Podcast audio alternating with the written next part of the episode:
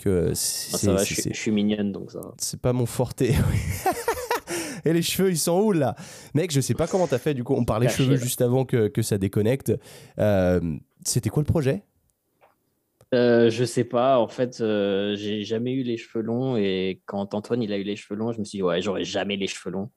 Puis après, tu sais, j'ai une coupe mi-longue et je me suis dit oh bah, il y a eu le confinement en fait, c'est ça surtout, c'est le premier confinement, Euh, euh. euh, cinq mois et du coup bah j'ai laissé pousser pendant cinq mois et puis après je suis arrivé à une longueur où je me suis posé la question genre vas-y est-ce que je est-ce que je donne tout et je laisse les cheveux pousser? Et je me suis dit, bon bah vas-y on essaye et puis après je les, ai pas coupés en fait. Ça, c'est incroyable. Parce que là, j'avais vu une de tes dernières photos où tu es dans une espèce d'aquarium où tu as les cheveux détachés sous la casquette et ça te descend vraiment au niveau Ouais. du chest. J'ai fait Oh Ouais, Là, il a vraiment poussé le truc. J'ai jamais réussi à tenir aussi longtemps. J'ai toujours vrillé avant. Parce que même là, il y a encore pas très longtemps, je m'étais dit, bah, à l'époque où il y a quoi, il y a deux ans, Marius avait les cheveux courts. Il s'était coupé très court. Et après, il a dit, vas-y, je m'en Ouais. fous, je recommence les cheveux longs, ça me va mieux, machin. Et, euh, et du coup, j'ai participé au vice, quoi. Je me suis dit, bah, vas-y, je vais laisser pousser aussi. Et j'ai relaissé pousser. Et je suis arrivé à une équipe, à une équipe, une, une, une espèce de coupe de Mireille Mathieu dégueulasse. Et putain, j'étais j'étais au bout, j'arrivais plus à tenir. Je me Ah c'est la bon, transition qui est dure, c'est la il y a transition. eu une Là, transition, ouais. C'était ça- facile parce que j'étais à la maison et je pouvais pas, euh, enfin je voyais personne et j'essayais Ouais. de pas trop poster ou je mettais une casquette donc ça passait. Ouais, c'est euh, ouais, ce que j'avais fait euh, la toute première fois. Je me C'était casquetté everyday.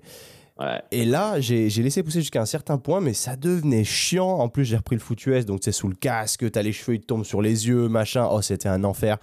J'ai dit, ah, laisse tomber. Et euh, un matin, je me suis levé et j'ai pris la tondeuse et les ciseaux. Et euh, je m'en suis occupé tout seul. Et depuis, je me coupe les cheveux tout seul. Tous les, tous les mois, euh, je me coupe les cheveux tout seul. Parce que déjà, Ah, à la fois, encore là. à la fois, euh, c'est, euh, c'est- j'économise, mais surtout les barbiers en Espagne, c'est, c'est des charlots et ils sont vraiment pas bons. Pour le coup, pour en avoir testé plusieurs, autant tu payes pas cher, ça va être parfois 8 euros, 12 euros, allez 15 euros grand max et grand luxe 15 euros, mais ça fait pas le taf. Et, euh, et quand je suis allé aux US là, il y a trois semaines, je me suis dit, bah, peut-être je vais passer chez un barbier, puis c'était 50 dollars. J'ai fait, ah, je vais peut-être me couper les cheveux tout seul. En Australie, je t'explique. En Australie, je t'explique pas, hein, même pour euh, les coupes hommes, euh, t'es pas loin des 100 dollars australiens, donc euh, Je me souviens, ouais, genre so- Parce que 70 j'allais balles. quoi, c'est à l'é- abusé. bah, à l'époque, bah, tu vois, Mousse, tu le connais. Et je vivais Ouais. avec lui là-bas. Et il est barbier. Et du coup, il me coupait à l'œil. Donc c'était trop, trop bien. Et euh, quand il est parti, je suis allé chez un de ses collègues, du coup, et je payais 60 dollars à chaque fois que j'y allais. Quoi. Ça trou. C'était, euh, malgré que la, la currency soit pas aussi forte, c'est un, c'est un truc de dingue, ouais. Putain.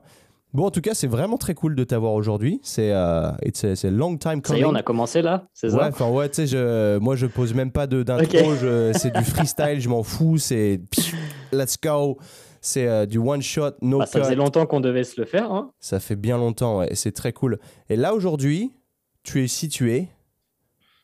à Brisbane. À À, côté Brisbane. de Brisbane, je suis Ah. sur la Gold Coast. Ah, t'es sur ça la y Gold est, j'ai Coast. compris que.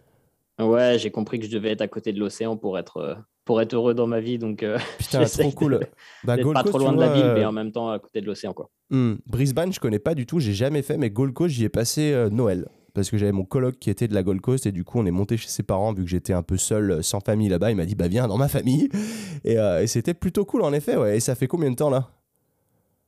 Euh, bah là, on vient juste d'arriver. euh, je suis arrivé le... il y a six semaines, quelque chose comme ça. J'ai Hmm. fait une petite vadrouille euh, en Europe. Je suis allé voir Antoine en Espagne. Euh, j'ai fait un petit peu de. Je suis allé à la piscine, l'ancienne piscine la plus profonde du monde en Italie. Et après, j'ai fait Excellent. cinq semaines à, à LA. Et après, je suis rentré. Ah c'était récent quand t'étais à Los Angeles là? Ouais, bah en fait, on y allait juste après moi. hein. Putain, parce que je me souviens, tu m'as dit je suis à Vegas et je me suis dit putain énorme. Et juste après, ou, ou est-ce que c'était parce que tu avais déjà fait les photos en Italie ou euh, c'était avant l'Italie? Ouais, avant l'Italie, et Ah, après je c'est suis allé pour aux ça. US et j'ai fait Las Vegas juste à la fin en fait. Je devais pas le faire, ça, mais ouais. j'ai compris que tout le, toute la sphère bodybuilding a bougé de, de LA à Vegas. Et Ah du ouais? coup, je voulais aller voir les gyms. Euh, Ouais, il y avait euh, il y a le Dragon's Lair de Flex Lewis qui est monstrueux. Il y a euh, le Powerhouse Gym et il y a aussi euh, LV, là où Jay Cutler s'entraîne. Mais en, gros, tous les pros, ils ont bougé à Vegas. Euh, je pense que parce que le coût de la vie est moins cher, il y a moins de, Moins de taxes de aussi, ouais. trafic. qui est, Ouais, qui un enfer parce qu'à LA, tu passes littéralement deux heures dans ta voiture minimum tous les jours. Absolument. Et euh, ouais, j'ai fait un petit tour des gyms. D'ailleurs, je vais les poster sur, euh, sur YouTube. Ça viendra bientôt là. Putain, c'est trop cool ça. Je savais pas parce que quand tu m'as dit je suis à Vegas et qu'après j'ai vu ta photo en Italie, je me suis dit bon, bah il est rentré déjà. Parce que j'ai dû partir juste après que Non, tu mais tu me connais. Hein. Genre, je poste des photos sur euh, Instagram. Parfois, elles ont deux ans. euh, Ouais. on recycle, on est tout. Je crois qu'on fait tous ça. hein. Même là, tu vois, j'ai- pff, je suis revenu de Los Angeles, j'ai plein de photos, j'ai rien posté. Je me suis dit, allez, hier soir, j'ai posté un peu. et j'ai- Il faut que je- j'en ressorte, j'en ai encore une chier. Et pff.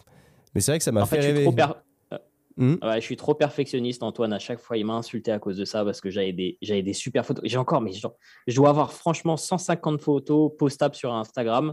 Et c'est juste que je me dis, ouais, mais je la posterai plus tard parce que comme ça, ça fera mieux dans mon feed. Et en fait, je les poste jamais. Ouais. Et après, je me dis, ouais, ça sert à rien. Là, j'ai une barbe, là, j'ai pas de barbe. Je vais, la pas, je vais pas la poster maintenant, c'est débile. Et en plus, enfin, entre, je pourrais faire un autre Instagram euh, juste avec des photos de moi et je pourrais faire un OnlyFans aussi avec euh, toutes les photos euh, euh, abusées bodybuilding que j'ose pas poster finalement maintenant sur Instagram. Ah, excellent. Ouais, puis il y a le piège en plus quand tu te laisses pousser les cheveux, que du coup tu accumules les photos Ah bah oui. et quand t'as les cheveux longs, il te reste des photos cheveux courts, tu te dis merde, je peux plus les poster. C'est. Mais tu rigoles, mais des mecs comme Steve Cook, ils gardent toujours la même coupe et, Ouais, ouais. et la même non-barbe parce que tu sais pas en fait. Genre, il te sort une photo, tu sais pas si c'est une photo d'il y a 3 ans ou si c'est une photo d'il y a 24 heures et ça marche à tous les coups.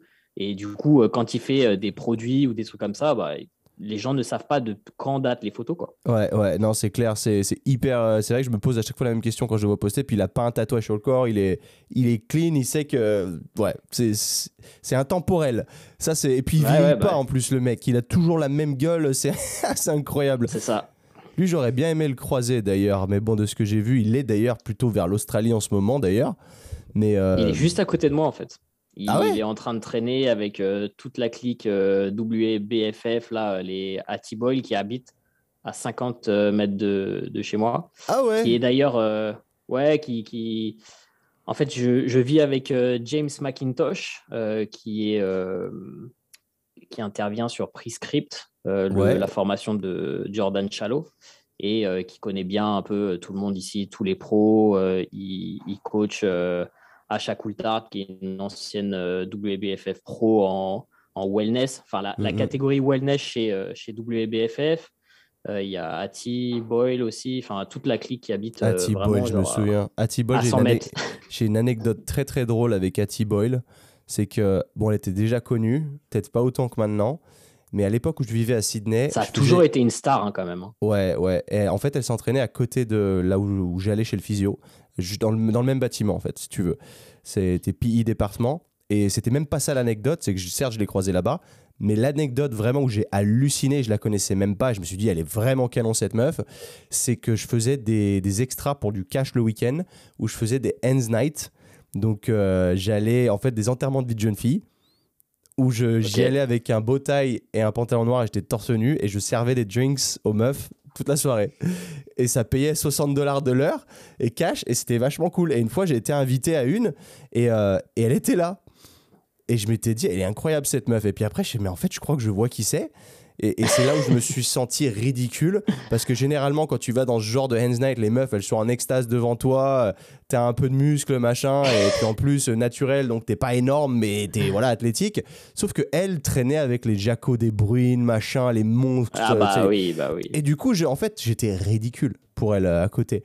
Et quand je me suis aperçu de qui c'était, j'étais mal. Je me suis dit, oh merde, cette meuf, elle est vraiment trop canon. Et là, je suis tellement. Elle est tellement Ah. out of my league, tu vois. c'était hallucinant. Et après, ouais, je l'avais Bah recroisé. Là, tu, là, tu verrais son mec, c'est un monstre. Il, fait, Ah. euh, il doit faire 2 mètres, euh, 110 kilos. euh, c'est un mec en étonné. physique. euh. Quand, quand tu les mets à côté, c'est drôle parce qu'elle, c'est un tout petit gabarit. Ouais, elle est toute petite, ouais. Et, et lui, il est, lui, il est monstrueux. donc, euh, Et donc maintenant, ils habitent à la Gold Ça, Coast.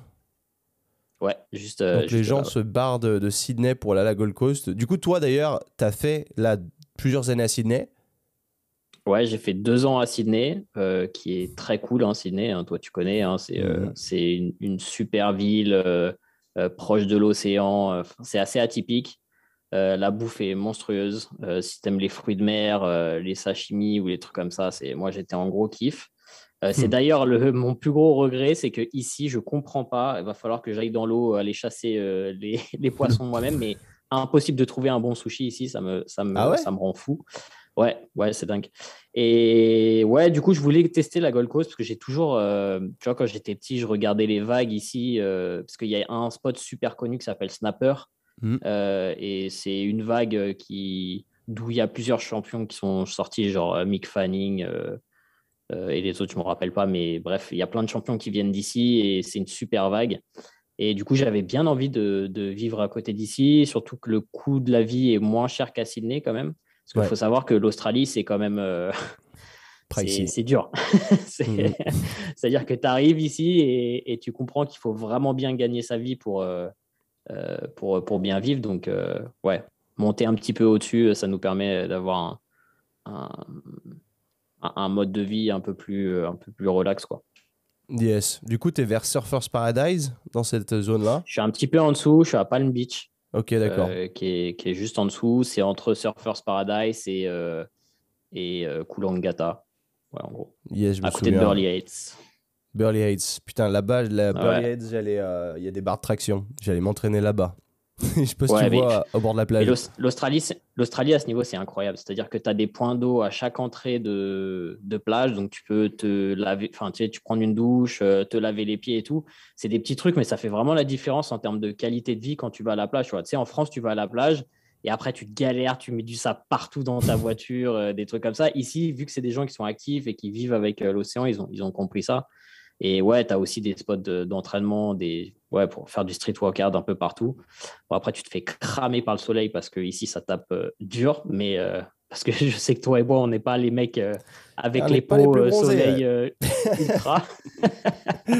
ouais. J'y étais allé en plus pour Noël, donc qui est plein été. Mais dis-toi que il... enfin, c'est un, un climat qui m'a qui m'a vraiment fait penser à la Floride, où c'est hyper humide. Et du coup, je me suis tapé une semaine de pluie quand j'y suis allé. Donc c'était un peu naze. J'ai pas vu le soleil, ou peut-être sur une journée, euh, sur toute la semaine. Euh, mais c'était, enfin, moi j'ai pas kiffé à cause de ce, ce taux d'humidité. Et là, on est au Ouais, mois alors- d'avril, donc t'es pas trop mal justement. Ça doit, ça doit pas être dégueulasse. Ouais, là, là, c'est pas très humide, il fait vraiment beau. Euh, Il y a eu des grosses pluies et des inondations d'ailleurs. Je sais pas si tu as suivi, mais il y a vraiment eu des inondations graves avec des, des parties de villes complètement submergées, euh, tu vois, genre avec 3 mètres d'eau, euh, les photos Ah ouais. incroyables. Genre, genre des, des, des photos où, tu sais, c'est une photo avant euh, où tu vois le panneau McDonald's qui est, tu sais, les panneaux qui sont à genre, euh, Mm, je sais mm, pas, à 4 mètres de haut.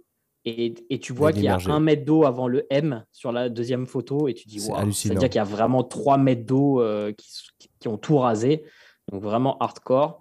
Mais là il, là, il fait beau maintenant et pas trop humide. Mais ouais, il fait, il fait quand même assez chaud. quoi. C'est c'est vrai que sans climatisation, la nuit, c'est euh, ça peut être un petit peu difficile. Ouais. Genre maintenant au mois d'avril, euh, c'est chaud sans clim. Ouais. Putain, c'est Ouais. ouf. Parce qu'on arrive quand même sur la fin fin de l'été et c'est bientôt entre guillemets l'hiver là-bas. Ouais. Mais euh, putain, la vache. Et du coup, t'as comme projet Ouais, de t'es rester. pas loin de l'équateur en fait. hein. Ouais, c'est ça, ouais. C'est c'est des climats équatoriales, c'est pas terrible. Ouais. Enfin, c'est pas terrible. Ça, c'est c'est bon et c'est c'est moins bien, bien sûr. Mais Si euh, tu veux skier, t'es dans la ouais, t'as un peu, ouais. mais t'as des moustiques et du soleil toute l'année, quoi.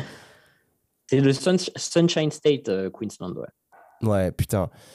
Et bon, c'est- pour le coup, j'avais préparé, j'avais bien aimé le, le climat de Sydney parce qu'il faisait moins humide et certes l'hiver était moins sympathique, mais quand même pas un niveau de de merde de Non, c'est cool. européen. Sydney, c'est vraiment cool comme climat. Le seul truc, c'est que tu as l'impression qu'ils savent pas. euh, ils isolent pas les, les, les buildings, en fait. Genre, tu Mm. comprends pas. euh, en hiver, tu as froid à la maison parce que euh, c'est des briques et je sais pas. Dans leur architecture, les mecs, ils se sont pas dit, ouais, on va mettre un petit peu d'isolant dans les maisons histoire de pas avoir froid en hiver. Et puis il y a pas de Euh, chauffage. Les fenêtres, euh, c'est du simple vitrage. euh, Enfin, Mm. je- ça, c'est un truc que je comprenais pas trop. Quoi. Il y a, ouais, il y a- il y avait- t'avais pas de chauffage non plus chez toi. Euh, non, et du coup, euh, moi j'ai un petit peu froid euh, à un moment et on a acheté un petit chauffage d'appoint à Kmart, euh, genre un truc qui, te, qui te réchauffe vite fait. C'est vrai mal. que quand tu parles de ça, ouais, il y avait, il y avait pas de chauffage. Mais bon, après j'ai eu la chance de vivre à la fin, enfin à la fin, le- au bout de six mois, on avait bougé avec Mousse. On est allé en plein centre-ville dans un bâtiment qui était en construction, donc un truc, qui était en construction. Les, les les balcons étaient encore en construction, mais du coup c'était habitable et du coup moins cher. Et pour le coup, c'était vraiment récent, c'était euh, sur Hyde Park, donc euh, c'était catégorisé dans Darlinghurst, donc tu dois voir où c'est. Et, et c'est pour le coup, c'était très très bien. Ça coûtait, on payait quand même 600 dollars la semaine mais euh, c'était plutôt cool. Mais c'est vrai que tu bourses assez. En fait, le truc, c'est que moi, je voulais habiter à côté de la mer. Et euh, ce qui est marrant, c'est que les, les immeubles à côté de la mer où on était, euh, sur la banlieue est-sud-est, c'était en fait les anciens quartiers pas ouf, en fait, d'il y, a, hmm. y a 30 ans, tu vois, où les gens qui avaient peu d'argent s'installaient. Et là, ça a complètement explosé parce que c'est Forcément. Les, gens qui travaillent dans, Sydney, qui ont de la thune, bah, ils viennent là parce qu'ils euh, sont à côté de la mer et, le lifestyle est, mieux et ils conduisent pour aller euh, dans le centre-ville, dans le CBD, tu vois, pour travailler. Mais du coup, il y a, y a des immeubles qui sont encore euh, bah, anciens et qui n'ont pas été construits pour avoir une vie forcément luxe. Donc, comme tu dis, pas de, pas de chauffage, pas d'isolation. Et du coup, c'est. Bah, tu, tu, dans quel quartier justement là-bas? J'étais à Coogee, euh, en dessous de Ah oui, t'étais à Coogee, exact. Putain, je me souviens, putain, Coogee Beach. Ouais. Un des tout premiers endroits où je suis allé. Euh, j'étais juste à côté à Kingsford. Excellent. Des fois, on allait à pied justement à Coogee, parce que c'était une vingtaine de minutes. Putain, ça rappelle vraiment des souvenirs et ça me troule parce que j'ai, je me dis qu'il faut que je retourne en Australie à un certain moment. Et quand je vois les, ce qui m'attriste le plus, c'est les, les memories sur Facebook qui te disent vous étiez là il y a 8 ans. Et je fais ah. Ouais merde. Parce que là, on est 2022 et quand moi je suis arrivé fin 2013 et, quand euh, du coup fin 2021 j'ai eu le Memories, j'ai fait ah putain, c'est horrible, ça fait déjà 8 ans quoi. Bah, le problème c'est qu'on se fait pas pas jeune. Et en vrai 8 euh, ans tu te dis euh, bah quoi 8 ans j'avais 18 ans? Non non. 8 ans t'en avais déjà 22 j'avais déjà 24 23 donc ça fait un peu mal ouais. Mais ouais putain c'est mais c'est cool. Tu, tu prévois de rester longtemps du coup là-bas? Euh, bah, en fait, c'est euh, le, truc qui est compliqué en Australie, c'est les histoires de visa. Euh, donc, on, va voir, on va voir ce que j'arrive à, faire. Et j'aimerais bien, j'aimerais bien rester un petit peu plus longtemps, mais je t'avoue que c'est que ce que je peux faire en pratique.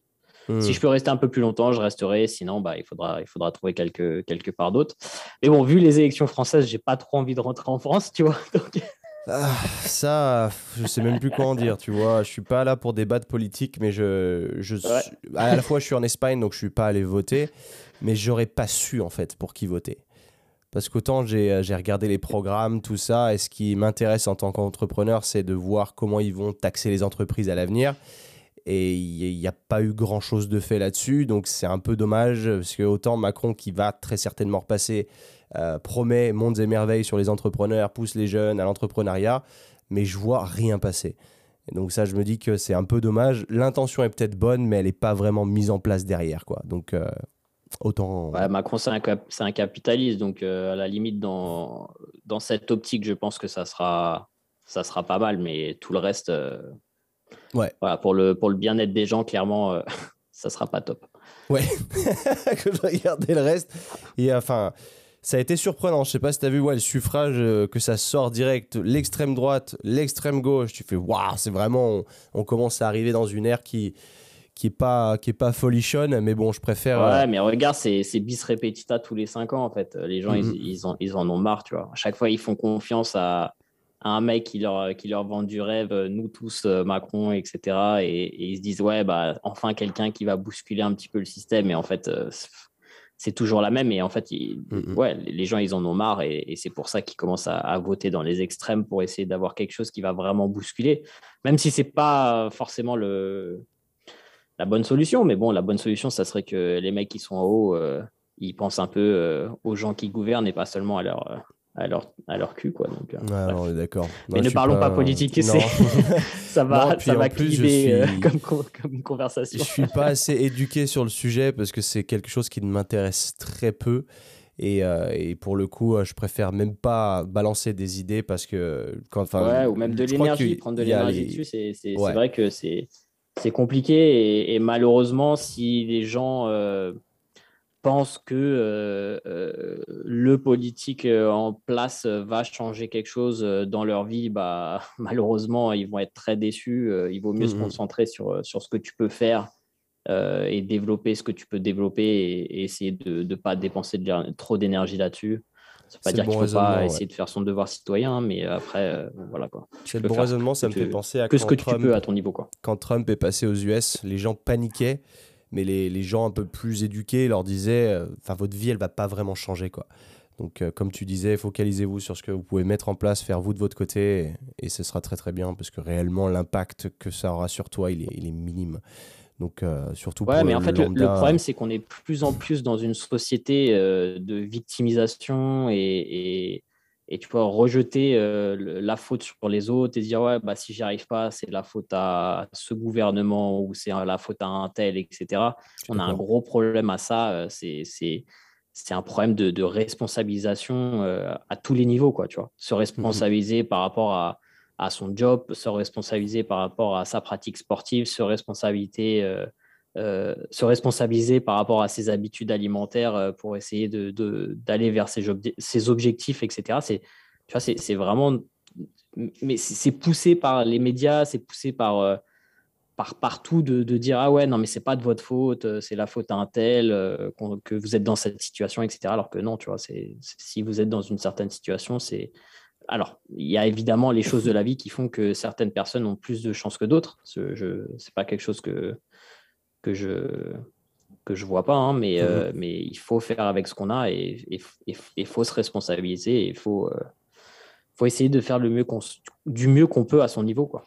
Belle parole, je suis complètement d'accord, je te suis là-dessus. Euh.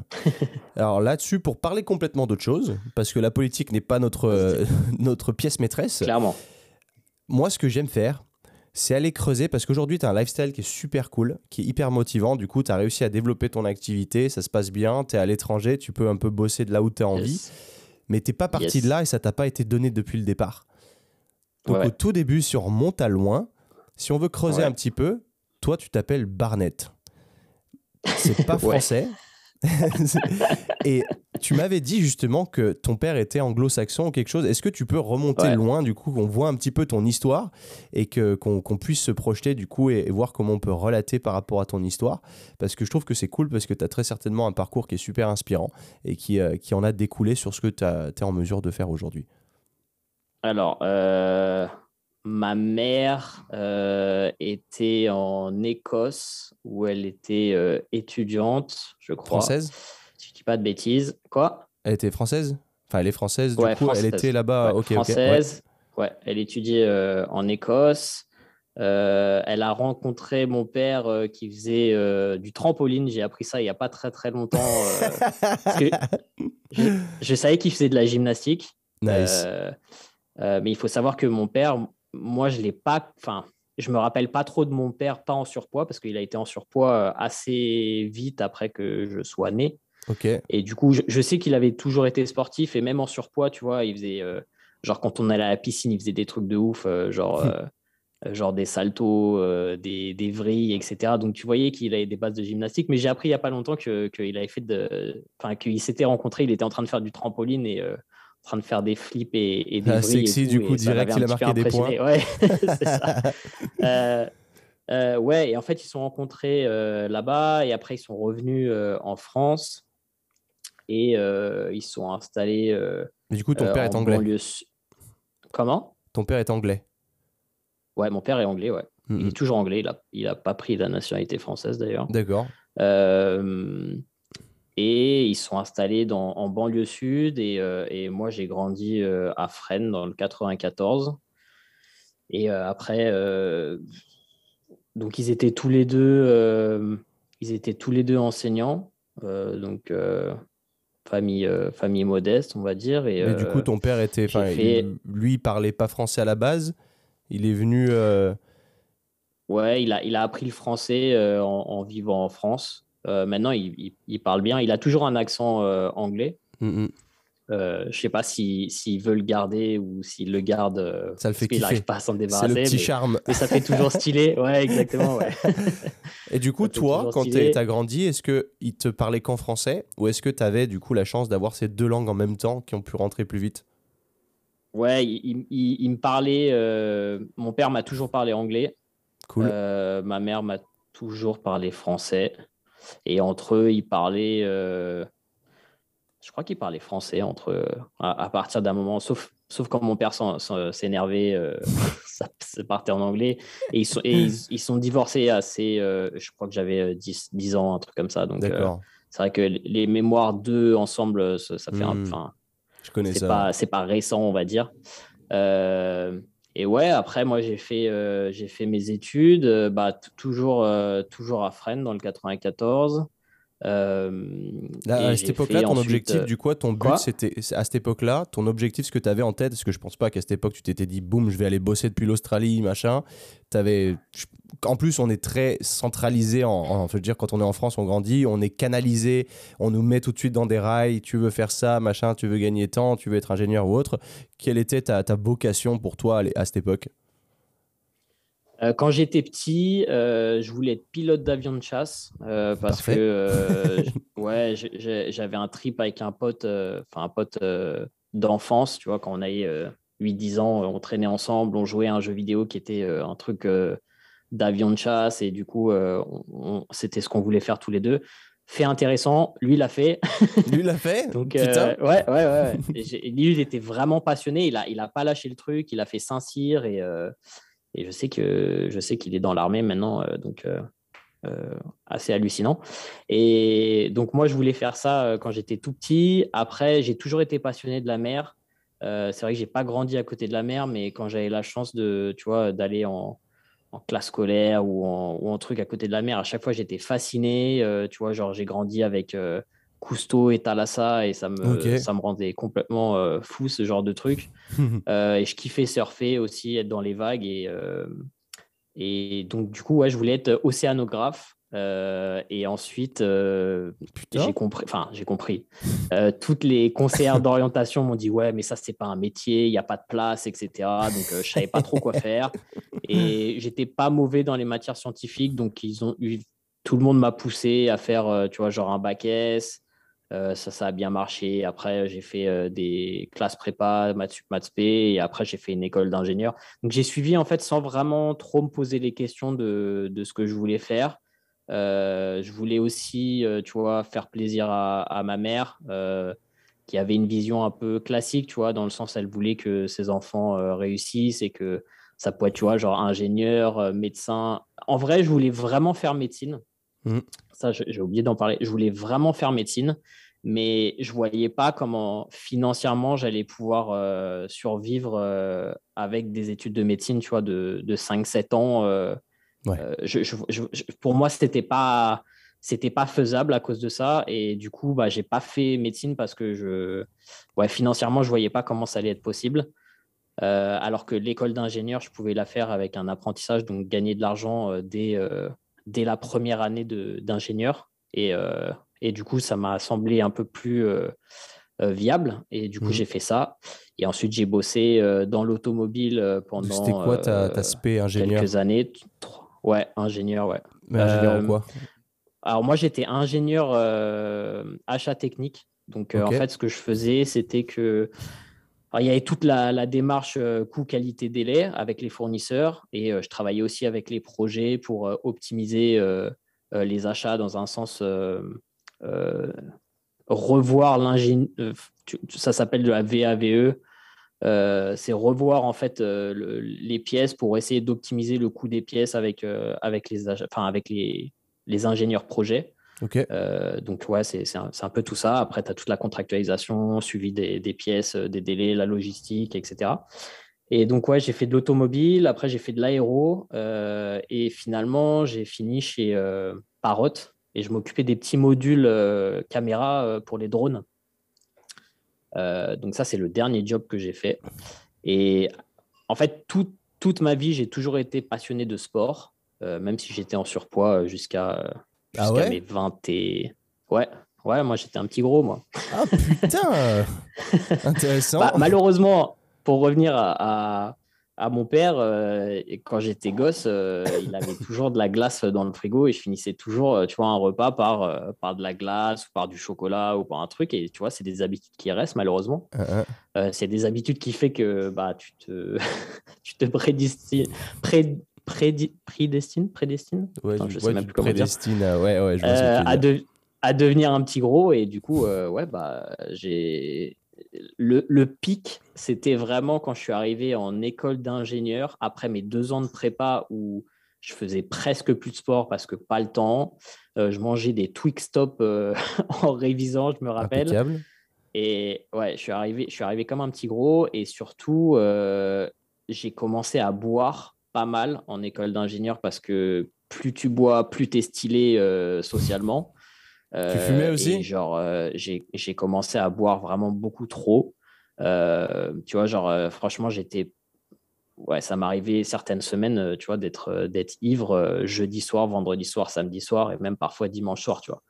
Donc pas ouf, ouais, ouais, clairement pas ouf. Et dans à savoir pour les gens qui écoutent que je ne bois absolument plus et que je j'ai pratiquement pas bu une goutte d'alcool depuis plus de 10 ans. Hein, donc euh, voilà, c'est pas forcément euh, quelque chose qui, qui, doit rester. Mais euh, ouais, et, ça, enfin l'alcool plus la malbouffe, parce que bah, quand t'as pas trop de thunes, tu, tu, manges des trucs qui coûtent pas cher. Et des trucs qui coûtent pas cher, bah, c'est souvent des trucs un peu, un peu de merde. Mm-hmm. je me suis retrouvé, tu vois, en première année d'ingénieur, je faisais 91 kilos. Donc, euh, tu sais que je fais la même taille que toi à peu près, 1m75. Euh, euh, ouais, ça. Je fais un petit 78. ça, ça, fait, ça fait des kilos en trop, ouais, clairement. et tu étais du coup dans ce lifestyle universitaire, tu faisais la clope ou pas du tout? Tu fumais toi? Non. Non, non j'ai jamais fumé. Déjà bien parce que ma grand-mère est morte de ça et, et je l'aimais beaucoup et du coup ça m'a Ouais, ça m'a clairement euh, vacciné. Euh. Bah, comme ça, on est. C'est pas un mot à la mode en ce moment. ma grand-mère est décédée de ça aussi, tout pareil. Cancer de la bah, langue, je crois, à cause de la cigarette et l'alcool. Donc, euh, pas terrible. Et ce qui... ce qui est marrant, parce que tous mes potes, quand j'ai grandi, ils fumaient tous, quoi, tu vois. Mm, mm. Pratiquement. Bah, pareil. Et j'ai jamais réussi à me mettre dedans du moins. Et j'ai essayé, hein. C'est ça le ouf. Hein. C'est que t'as l'impression d'être un peu stylé. De toute façon, c'est tout tous les gamins du collège, c'est malheureux, hein, mais tu te fais trop influencer, inciter, tu penses que c'est ok parce que les mecs, ils ont, ils ont le style, ils se font une clope, machin. Et j'ai jamais pu parce que je trouvais ça tellement dégueulasse. J'y trouvais aucun plaisir. Je me suis dit, mais pourquoi vous faites ça? C'est Qu'est-ce que ça vous apporte? C'est Moi, ça, ça me faisait ah, j'ai, truc. J'ai pas trop essayé, j'en avais pas l'envie, tu vois. Mais ouais, euh... ouais. ouais c'est, assez drôle. Mais. Euh... Et c'est un peu, euh, c'est un peu en école d'ingé que j'ai eu le wake up call de non mais là faut que là faut que tu fasses hmm. quelque chose parce que tu pars vraiment en couille quoi. Tu rentres parce que quand tu disais justement que tu faisais presque plus de sport, est-ce que tu en faisais déjà et c'était quoi que tu faisais? Euh, Alors j'ai fait beaucoup de boxe et arts martiaux. Euh, donc j'ai fait ça depuis que j'étais assez petit. J'ai commencé par le judo, après j'ai fait du taekwondo, après j'ai fait du kung fu, après j'ai fait euh, la forme sportive du kung fu euh, en compétition qui s'appelle le sanda, euh, qui se rapproche un petit peu de la boxe time, mais avec les projections en plus. Et puis, tu as, les pads. Genre, tu as des gants de boxe, tu as un plastron et tu as des protèges tibia. Mhm. j'ai fait un peu de boxe française aussi. et je faisais aussi du foot quand j'étais petit. Ok normal quand tu grandis en Moi, j'allais dire, on y tout, le monde y passe. Hein. J'ai fait 50 foot aussi et tout le monde y passe. C'est obligatoire. Euh, ouais, donc euh, voilà. Et, et, ouais, sur la prépa, j'avais vraiment pas le temps. Je faisais un petit peu de foot de temps en temps euh, avec les mecs de la prépa, mais c'était une fois par mois, tu vois, à tout casser. Et quand je suis arrivé en école d'ingénieur, par contre, j'ai réussi à dégager du temps pour recommencer à faire du sport. Et, à la, et au cours de la première année, là où j'ai vraiment atteint mon pic d'obésité, j'ai commencé à, me tuer au cardio parce que je connaissais rien du tout à l'époque. Je pensais que, tu vois, genre, pour Comment? Je dis, on y arrive petit à petit, du coup, salle de muscu. Ouais, bah en fait, euh, en fait au début, euh, je voyais la muscu, je me disais, ouais, je vais faire de la muscu, mais d'abord, il faut que je perde du gras, tu vois. Hmm. Donc, euh, je regardais la muscu avec envie parce que j'avais envie d'être musclé, mais je me disais, ça sert à rien que tu perdes du temps à, faire de la muscu parce qu'il faut d'abord que tu perdes du gras. Donc, c'est un truc que, voilà, que j'avais pas compris. Et c'est marrant parce que je parlais avec un coach, je me rappelle de cette conversation, et il voyait que j'étais grave motivé. J'allais faire, euh, j'allais faire du RPM à hmm. l'époque. Euh, tu sais, c'est du vélo sur, sur, de la musique pendant 45 minutes et tout. Je le faisais 6 jours sur 7. Genre, je me tuais à ça, etc. Et j'ai perdu quand même pas mal de kilos, mais j'avais pas encore compris que la nutrition était euh, un facteur clé dans, dans la perte de, gras. Et le mec m'a dit Ouais, mais c'est cool ce que tu fais, mais tu devrais aussi faire de la muscu, etc. Et je me rappelle à, l'époque, euh, trop imbu et tout, dans ma tête, je dis Non, mais lui, euh, il a toujours été comme ça, il, il, a toujours été musclé, donc il sait pas ce que c'est être gras. Et moi, je sais que je dois faire du cardio pour perdre du gras avant de, avant de, avant de pouvoir faire de la muscu et prendre du muscle.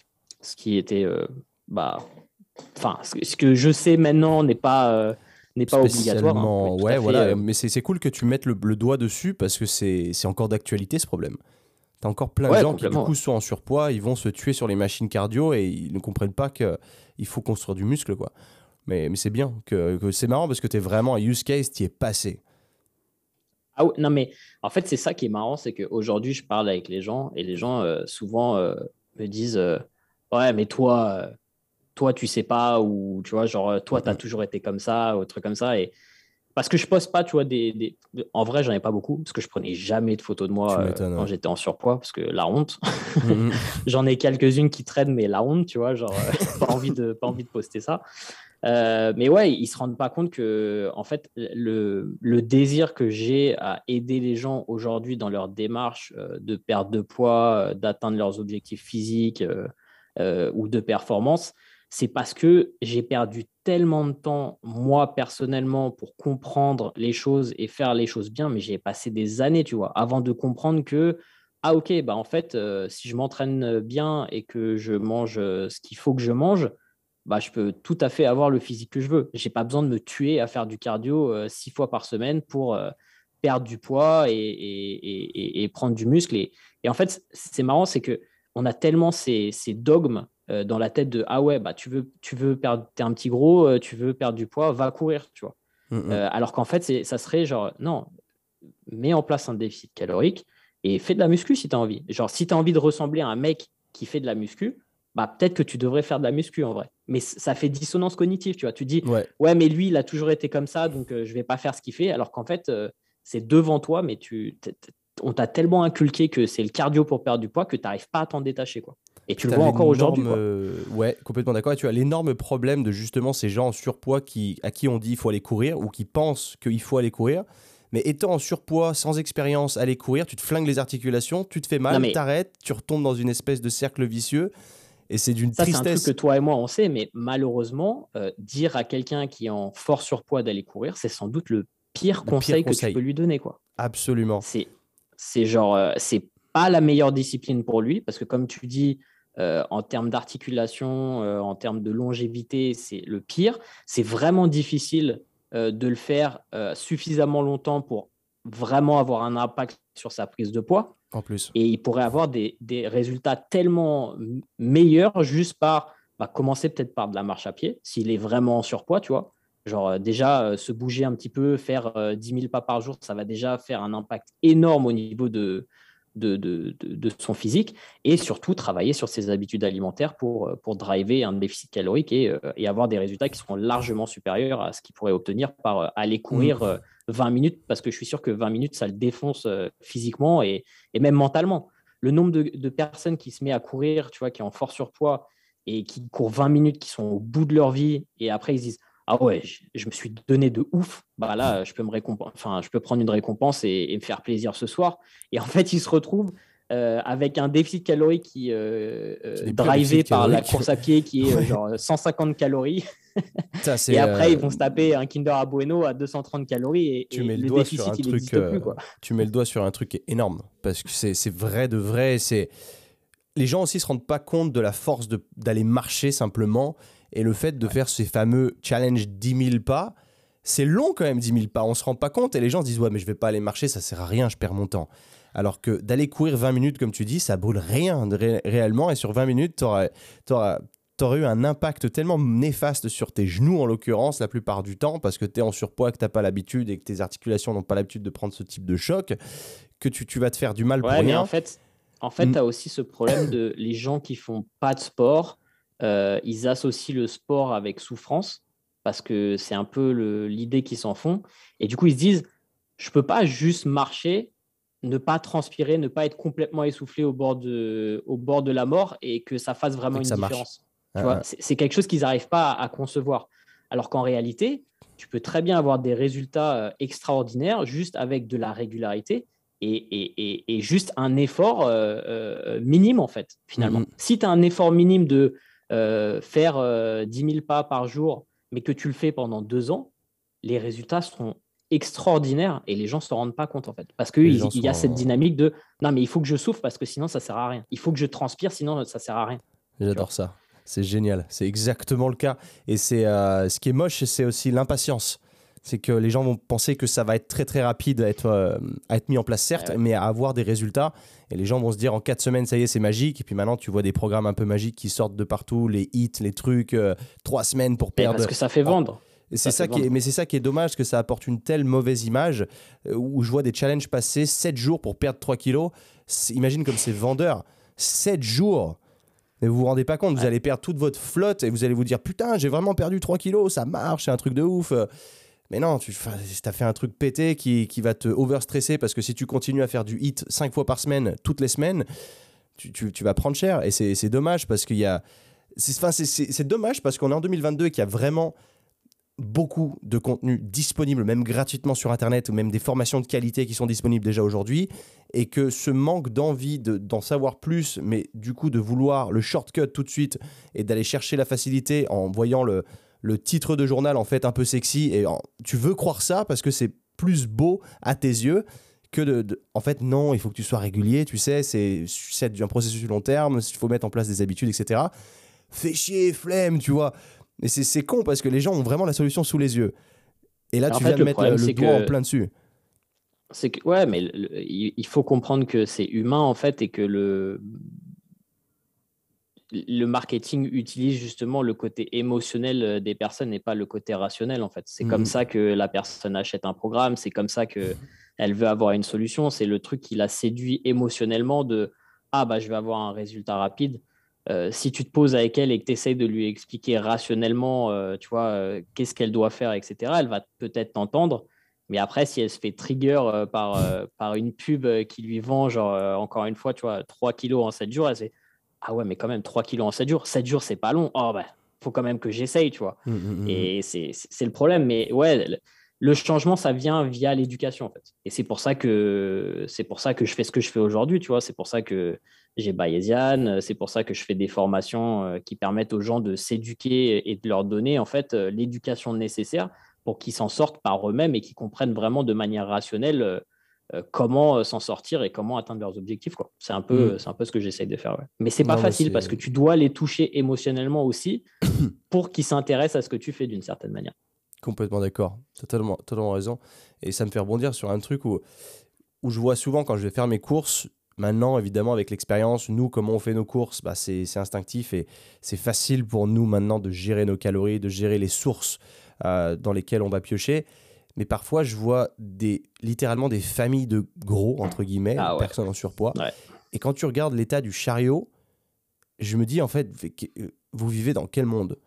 Et ils comprennent pas, j'ai l'impression. Est-ce qu'ils ont envie de, du coup de perdre du poids? Est-ce qu'ils savent vraiment pas comment s'y prendre? Et ils gardent les mauvaises habitudes parce que c'est des chariots pleins de coca, de, de, Twix et de machin, de chips, beaucoup de chips souvent je vois, tu sais, des gros paquets de chips. Je me dis putain, et j'ai envie de les aider ces gens-là. Et en fait, tu te dis que enfin, tu, ça, va, ça peut être mal pris, ça, ils vont se sentir jugés. Ouais. J'y pense et euh, et en fait, je me rends compte que malheureusement, c'est sans doute un problème plus profond euh, dans le sens où il y a beaucoup de gens qui ne sont pas heureux dans leur vie mmh. et qui se lèvent le matin, qui font leur journée, qui ne sont pas heureux, qui n'aiment pas leur taf, qui n'aiment pas ce qu'ils font, qui n'aiment pas les gens. et en fait, le seul plaisir qu'ils ont dans leur journée, c'est la bouffe. Et quand ton seul plaisir dans ta journée, c'est la bouffe, et eh bah, tu as envie de te faire plaisir et tu as envie de boire ton coca et tu as envie de manger de la merde, etc. Parce que c'est le seul truc qui te fait plaisir. Et malheureusement, en tant qu'être humain, euh, c'est le système primaire, système secondaire mm-hmm. de, de Kahneman, là, le fait que si tu es toujours dans, dans, un, dans, un, dans un environnement où tu n'es pas heureux, ton système primaire, qui est instinctif, primitif, va vouloir être heureux à un moment et il va te faire faire euh, des conneries, euh, que ça soit, euh, tu vois, genre des gens, ça, peut être l'alcool, ça peut être les drogues, ça peut être le sexe et ça peut être la bouffe, tu vois. Et souvent, le truc le plus, le plus simple pour les gens, qui est pas aussi mauvais que prendre de la drogue, boire de l'alcool ou, ou mm-hmm. potentiellement faire des conneries au niveau sexuel, bah, ça va être la bouffe. C'est le truc qui est, qui est le plus facile, tu vois. Et, et je pense que les gens qui sont dans cette situation-là, il faut aussi se poser la question de est-ce que je me médicamente euh, via la bouffe? Est-ce que je mange mes émotions parce que je ne suis pas heureux dans ma vie tu vois? Et moi, je sais que personnellement, quand j'étais ingénieur, euh, alors si certains de mes anciens collègues écoutent ça, euh, le prenaient pas mal parce que, mais en gros, moi, j'étais pas heureux dans ma vie, tu vois. Genre, ce qui me passionnait, c'était le sport, la nutrition, le bodybuilding, et je faisais bah, mon job tous les jours. Et je me rappelle que quand j'étais en diète, c'était très difficile parce que le seul plaisir que j'avais dans ma journée, c'était euh, bah, mon dîner du soir, etc. Et quand je devais couper les calories, etc., pour arriver à un physique que je voulais, bah, c'était d'autant plus difficile parce que je sacrifiais encore une fois le, la partie de plaisir de ma journée, tu vois, parce que j'en avais pas ailleurs. Et quand j'ai quitté mon job et que je fais ce que je fais euh, maintenant et que je kiffe euh, ce que je fais, bah faire une diète, c'est beaucoup plus facile maintenant. Parce que c'est pas mon, mon seul euh, plaisir revenu plaisir de la journée. Quoi. Ouais, ouais. Ça fait sens. C'est énorme. Non, mais tu as mis le point sur un point psychologique qui est génial et euh, dont j'ai jamais spécialement parlé en plus de ça et tu l'as très bien fait et je pense que cet extrait on va le prendre pouf Instagram pouf il sera très bien allez hop mais euh, tu as mis le doigt sur un truc extrêmement important en effet c'est l'aspect émotionnel et c'est vrai parce que autant chercher la facilité, c'est une chose, mais manger ses émotions, c'en est une autre. Et euh, tu as vraiment mis le doigt dessus, c'est très très cool. Donc là, tu es ingénieur. Mais, vraiment, le truc émotionnel, c'est ouf parce que. Euh, parce qu'en vrai, dans ce qu'on fait, euh, on, se donne pour créer des produits qui sont top et pour aider les gens, etc. Mais si tu n'arrives pas à le vendre, bah, du coup, tu, tu bosses pour rien d'une certaine manière. Et ça, c'est difficile pour moi parce que moi, je suis quelqu'un de très rationnel. Et j'ai toujours envie de vendre aux gens en leur, en leur faisant comprendre que ce que je fais, c'est le meilleur truc que je peux faire et que ça va leur changer leur vie, etc. Mais je comprends petit à petit qu'il faut que je les touche de manière émotionnelle parce que sinon, j'arriverai pas à leur faire acheter euh, euh, euh, le, produit que je vends. Quoi, tu vois. Mmh, mmh. Et, et, ça, c'est quelque chose qui. Alors, il y en a qui le comprennent très bien, il y en a qui sont très forts là-dessus hein, et qui proposent des produits de merde aussi. Mais bon, ça, c'est une autre discussion. Mmh, Putain, c'est un truc auquel j'ai jamais pensé. C'est vrai que, tu vois, j'y ai pensé l'autre jour. J'étais en train de refaire ma page de vente et euh, il me fallait une vidéo, même si je vais la refaire parce que je l'ai vraiment fait à l'arrache, mais qu'on voit un peu qui je suis et à quoi je ressemble en vrai. Et c'est vrai que l'aspect émotionnel m'a même pas effleuré. Quoi. Le mec est tarpin beau gosse. Euh, j'essaye. et, et le truc, c'est que je parle très rationnel. Et là, tu viens de me montrer en fait que j'ai carrément oublié l'idée émotionnelle qui est extrêmement, extrêmement importante. De plus, pour, leur, pour donner accès à, pour le coup, un bon produit, du moins je l'espère, euh, parce que j'estime ne pas vendre de la merde. Et, du coup, euh, c'est. Ouais, putain, c'est. Euh, non, c'est très cool. Très, très cool. Bon, quand on en bah, revient, du coup, t'étais. Vas-y, je t'écoute les marketeurs, ils vont rigoler en écoutant ça parce que moi, je suis vraiment nul en vente. Hein. Ouais, bah, clairement, c'est pas du tout mon métier. Mais euh, clairement, ce qu'ils essayent de faire, c'est euh, appuyer sur, euh, le, sur ce qui fait souffrir les gens, mm. sur un truc promotionnel de, de pub, etc. C'est, tu vois, c'est leur appuyer là où ça fait mal et faire Ah, bah j'ai une solution pour vous. Tu vois. Mais c'est ça. ils le font de manière émotionnelle. quoi. C'est ça. Ah, t'as complètement raison. Et c'est vrai que j'aime pas vendre. Refais ta vidéo. Flan, ouais, je vais faire ma vidéo du coup. J'aime pas vendre du flan en plus, je déteste ça. Et euh, forcément, et toi comme moi, on, Bayesian est en plus une formation de haute qualité, donc tu as, envie d'être complètement rationnel du début à la fin, leur montrer que c'est un truc de ouf. Mais du coup, si, si, ça vend pas parce que les gens se sentent pas touchés émotionnellement, et c'est dommage parce qu'ils passent à côté d'un truc, encore une fois. Mais bon, c'est malheureusement le, monde dans lequel on vit aujourd'hui, il va beaucoup plus loin que la rationalité. Mais, euh, mais ouais. Euh, du coup, tu étais ingénieur en surpoids tu faisais du cardio. Ouais. Quelle a été la suite bah, Je me suis dit, ouais, il faut, que, il faut que je change quelque chose dans, dans mon mode de vie. Il faut que je me mette à faire du cardio. bref. Donc, j'ai fait cette période de cardio. Et puis après, j'ai commencé à perdre du poids. Et après, je suis arrivé à J'ai stagné, en fait. Mmh. Genre, tu sais, en gros, mon nouveau lifestyle a fait que j'avais un nouveau poids. Et vu qu'il n'y avait rien qui changeait, bah, je, je restais à ce, ce, poids, je mangeais la même chose. C'était comment à cette période-là, du coup, en termes de composition corporelle? Tu te regardais dans le miroir, ça allait ou t'aimais pas trop ce que tu voyais? C'était beaucoup mieux, donc j'étais déjà plus. Mmh. Enfin, j'étais satisfait des progrès, mais euh, mais ouais, mes aspirations, euh, tu vois, d'avoir un six-pack, c'était comme, comme tout le monde un peu qui commence. Genre, je voulais avoir un six-pack et je voyais pas encore mon six-pack. Je commençais à voir, tu vois, un semblant de truc, mais je mmh, j'étais mmh, mmh. pas encore là. Et euh, je me, j'ai, je sais pas trop comment le déclic s'est fait au niveau de l'alimentation, de comprendre que, que forcément, enfin, je pense que je traînais, tu vois, sur, euh, sur les forums sur Internet et je voyais qu'il fallait que je commence à faire une diète pour essayer de, d'arriver à un six-pack. Et j'ai eu la chance, euh, alors je traînais sur bodybuilding.com euh, à l'époque, euh, The Forum. Ouais, ouais, ouais, ouais, J'adorais ce truc. ouais, et j'ai eu la chance en fait de tomber sur des très bons ouvrages dès le début de Lyle McDonald, qui avait déjà pondu quelques ouvrages, quelques e-books. Et j'ai commencé par lire ça, et là, c'est genre explosion, parce que c'était un mec qui était très evidence-based. Mm. Euh, et du coup qui a amené des trucs et ça me parlait vachement, tu vois, un mec qui me parlait euh, de manière rationnelle et qui m'expliquait les choses euh, comme elles se passaient. Et, c'est ça, tu vois, genre avoir les connaissances, s'éduquer sur un truc et après comprendre. Et, et quand tu as compris, bah, tu as l'impression d'être le roi du pétrole, quoi, parce que tu sais exactement ce que tu dois faire et qu'est-ce que tu dois faire pour arriver à tes objectifs. Et ça, ouais, ça, ça, a doucement changé ma vie. Donc au début, je l'ai fait sur moi, tu vois, j'ai fait, j'ai fait différents tests, j'ai fait des diètes cétogènes. J'ai fait, enfin, j'ai fait plein de trucs. Euh, j'ai eu un effet Dunning-Kruger, c'est pour ça que j'en parle aussi, tu sais, euh, ce, ce, truc de découvrir euh, des choses et de, et de, croire que tu sais tout sur tout assez rapidement et que du coup, tu sais tout et personne ne sait rien. Donc j'ai eu, eu ce, ce, petit effet Dunning-Kruger où je pensais connaître tout de la nutrition après avoir lu quelques ouvrages de Lyle McDonald. Et puis après, j'ai commencé à aider d'autres personnes et comprendre que, euh, que peut-être que je devrais continuer à apprendre parce que c'est pas parce que quelque chose marchait sur moi que ça allait forcément marcher sur les autres. Et donc, euh, reprise de conscience, pas en arrière. Et j'ai continué à, à m'éduquer, lire de plus en plus de bouquins euh, là-dessus et, et continuer dans, dans, cette voie qui était ma passion. Quoi. Ok. Et, voilà. Tu as quitté du coup, quand est-ce que tu t'es dit je quitte l'ingénierie et je, vais, je, passe complètement sur autre chose.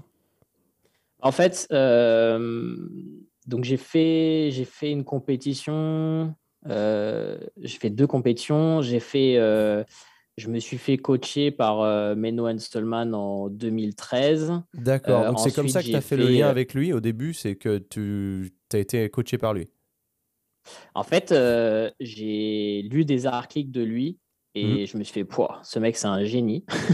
Mmh. Il faut que je le contacte. Euh, je l'ai contacté, je lui ai demandé, euh, j'avais jamais pris de coach avant, donc ça a été mon premier coach en plus. Et, euh, et je me suis dit, vas-y, est-ce que tu veux bien me coacher? Donc, il m'a coaché. ensuite, il a sorti la première version de sa formation que j'ai suivie en 2014. Et, et, là, je me suis dit, putain, mais est-ce que je commencerai pas euh, à coacher des gens, euh, euh, tu vois, aider les gens un petit peu plus autour de moi, etc. Et du bouche à oreille, j'ai commencé à coacher des gens. et je Mais tu bossais toujours à côté, tu étais toujours ingénieur. Déjeuner. Ouais, ouais j'étais toujours ingénieur. Donc je le faisais pendant mes pauses déjeuner, pendant parfois pendant mes horaires de travail. Désolé si mes anciens patrons m'écoutent. le week-end, etc. Et, et, et putain, le, kiff euh, d'aider les gens, euh, de, recevoir, de recevoir tu vois, des mails de, personnes me disant putain, euh, tu changes ma vie, c'est incroyable ce que j'arrive à faire, etc. Je me dis, mais c'est tellement mieux que ce que je fais au quotidien dans mon job, juste mmh. avoir ce kiff, tu vois, de, de, de, service, en fait, d'apporter quelque chose au monde, etc. Enfin, de, manière humble, hein, bien sûr, mais de mmh, mmh. faire un petit peu la différence pour certaines personnes. Et je me suis dit, à un moment, je me suis dit, bah, vas-y, euh, pourquoi est-ce que je n'essaierai pas de faire ça plein temps donc, je commençais à, gagner confortablement ma vie en tant qu'ingénieur, mais je me suis dit, en fait, j'arrivais au boulot le matin et j'avais envie de me tirer une balle. J'étais dégoûté d'être là, j'avais envie de faire autre chose, j'avais envie d'avoir plus, plus de kiff, etc. Et je me suis dit, bon, bah, financièrement, ça va être difficile. Euh, mmh. J'accepte euh, de faire une croix sur le côté financier parce que j'ai envie d'être heureux dans ma vie. Tu vois, ça m'avait pris du temps avant de comprendre ça. Mais je me suis dit, vas-y, euh, j'ai envie de faire ce que j'ai envie de faire. Et, et du coup, j'ai arrêté d'être ingénieur et je me suis lancé là-dedans à fond. Et ouais, c'était pas forcément facile au début, mais bah, quand tu kiffes ce que tu fais, quand tu as envie d'en vivre, bah, tu fais tout pour, pour y arriver. Et, c'est ce que, ce que j'ai fait. Et, donc j'ai démissionné en octobre 2016. Et ensuite, euh, j'ai eu l'idée de, de, dire à, à Meno, euh, genre, euh, parce qu'on avait, on avait construit une, une relation pendant cette période. Et je me suis dit, ouais, pourquoi, pourquoi est-ce qu'on ne lance pas la formation en France, tu vois? Et mm. j'ai envoyé un mail et tout, un bête de mail où je expliquer le pourquoi du comment. Et on, a fait une, on a fait un call Zoom et il m'a dit euh, donc euh, le call Zoom, on l'a fait avec Antoine, parce que je lui ai dit, ouais, il y a Antoine, il a déjà un petit peu de visibilité, ça pourrait être, ça pourrait être intéressant euh, de le faire ensemble. Et moi, je ne me sentais pas de le faire seul, tu vois. Donc j'ai demandé à Antoine, on était potes, je lui ai dit, ouais, est-ce que ça te chauffe qu'on essaye de faire ça et tout. Et Antoine était partant. Et, et du coup, on a lancé la formation en septembre 2017, tu vois. Donc, ouais, ok. Ah oui, putain, on a bossé comme des oufs. On s'était vu du coup octobre 2017, juste après. Donc c'était pour le Meet Gymshark à Paris. Donc ça devait être vraiment au tout, tout, tout début. Ok, d'accord. du coup, le lien avec Antoine, il s'est fait à quel moment? Parce que du coup, vous connaissiez depuis très longtemps. Je n'ai jamais demandé ça d'ailleurs. On s'est rencontrés, on s'entraînait dans la même salle de sport euh, chez Frédéric Monpeau euh, à Vincennes, qui était à côté de là où je bossais en fait, chez Zodiac Aero. Et donc ça, c'était en 2013. Ensuite, on a fait la même compétition en 2014.